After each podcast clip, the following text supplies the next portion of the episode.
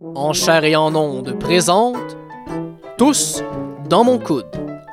Un radioroman écrit par Hugo Bastien et Alexandre Forêt. Épisode 3 La contagion.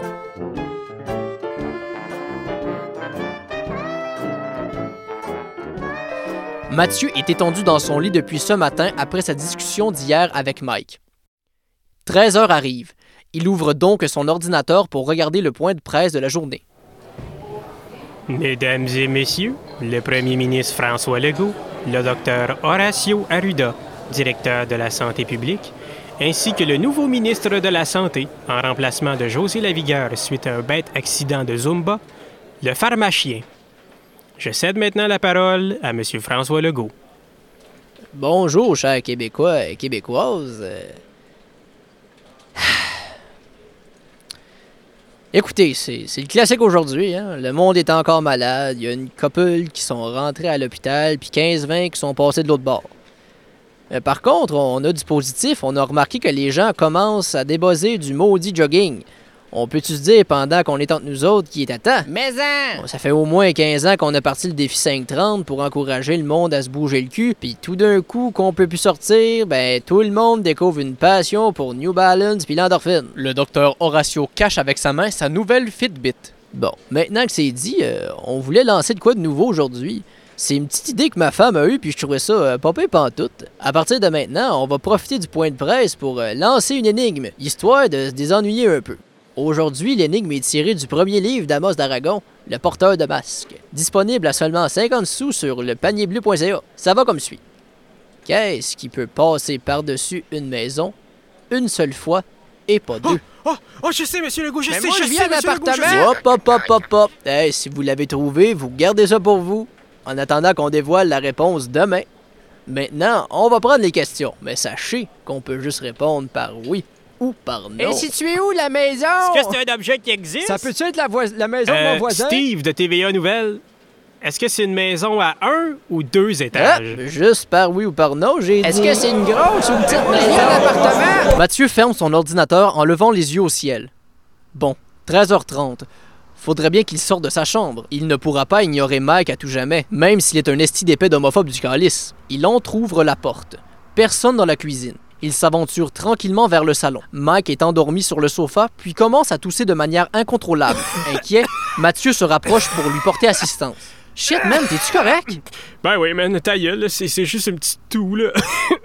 c'est juste que euh, je viens de prendre une puff de Mais bagne. Arrête de dire n'importe quoi, t'es bouillant de fièvre, là. Qu'est-ce que tu fais sur le sofa? Je me suis couché tard hier.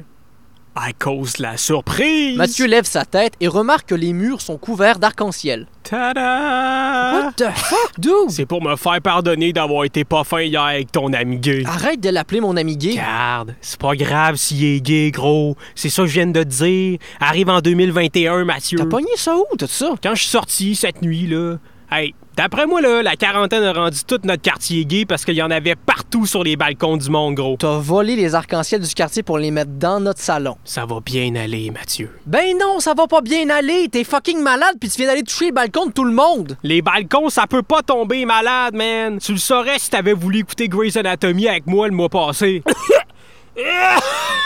Ah, calice! Relax, dude, là. Tu l'as déjà attrapé l'année dernière, là. T'as pas à capoter, là. Ben oui, je le sais que je vais être correct, mais c'est pas ça le point. Le point, c'est que c'est à cause de ta marche qu'il y a sûrement 10 personnes qui vont tomber malades, puis si ça se trouve, il va même avoir des... Penses-tu qu'il est trop tard pour aller effacer mes empreintes? Maudite chance que j'ai pas envoyé le cadeau à Jérémy, calique. Mathieu se tourne et remarque que son cadeau n'est plus sur la table. Non, Mike, pour vrai, t'as pas fait ça. Ça va bien aller, Mathieu. Ça va bien aller. Ah, Jérémy, je vais mourir. Harold est étendu dans son lit en fixant le plafond, un chapelet dans la main.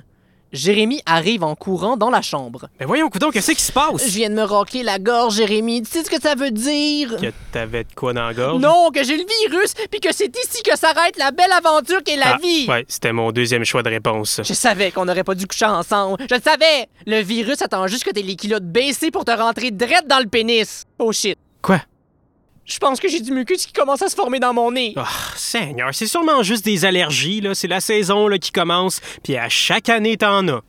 T'es sûr? Si je suis sûr qu'à tous les printemps, depuis cinq ans, tu te mets à éternuer des litres de morve, ouais, pas mal sûr, oui. Ça paraît que c'est pas toi qui nettoies les miroirs, ici. Ouais. Anyway, tu l'as dit toi-même, là. On n'est même pas sorti dehors, là. C'est sûr qu'on n'est pas tombé malade, là. OK, t'es pas malade, Harold. Répète après moi. Je ne suis Je pas. suis pas malade. malade. Bon, ça va mieux, là. Jérémy flatte le front de son copain qui commence tranquillement à se calmer et reprendre ses esprits. Harold se lève de son lit et se déplace vers le bureau de Jérémy. Wop, wop, wop. Tu te- tu t'en vas faire quoi dans le bureau, là? Je veux juste m'assurer que mon testament est toujours là dans le tiroir.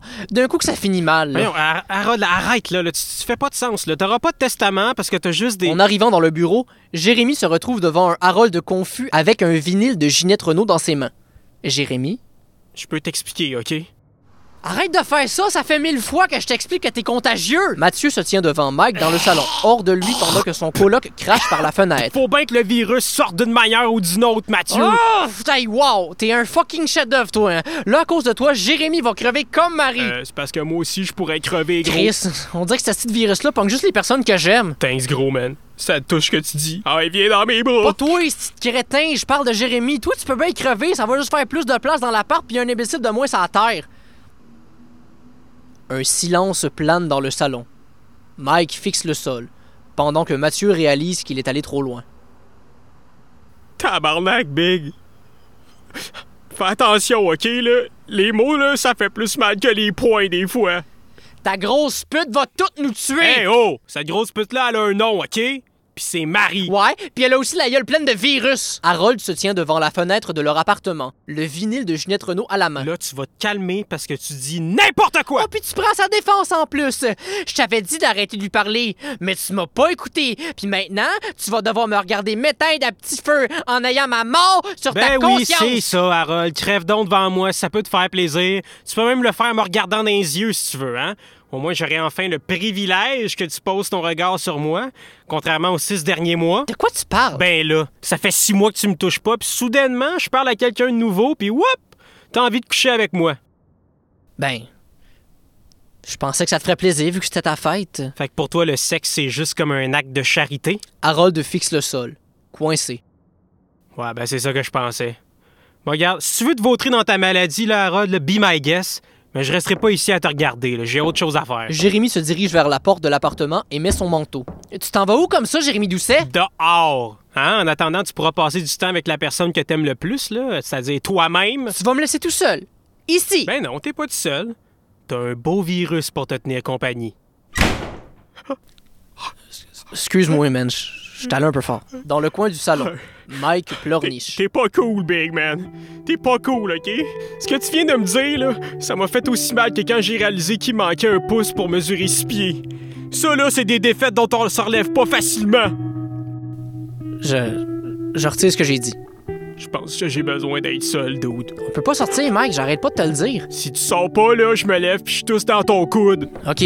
Mathieu se dirige vers la porte. Pis t'en profiteras pour réfléchir à ton comportement. OK, abuse pas non plus. là. Ouais, excuse, j'ai j'ai juste toujours voulu dire ça, là.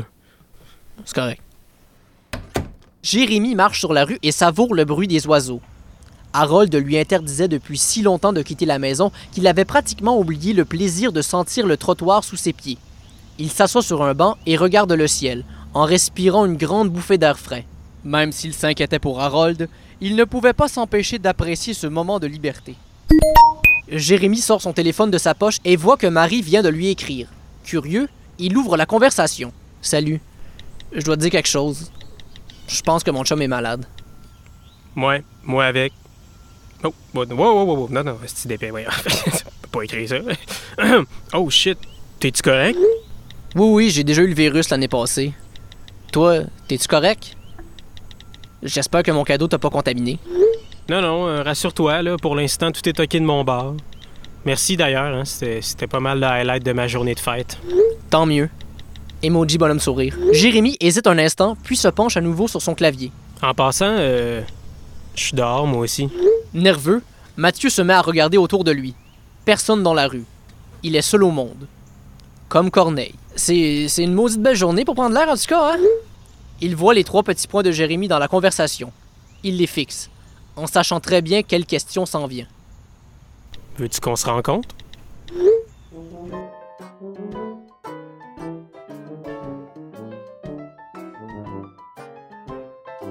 Si vous avez aimé cet épisode de En chair et en ondes, n'hésitez pas à vous abonner à notre page Facebook, à donner 5 étoiles sur iTunes et bien sûr à en parler à vos proches. Merci beaucoup et à la semaine prochaine.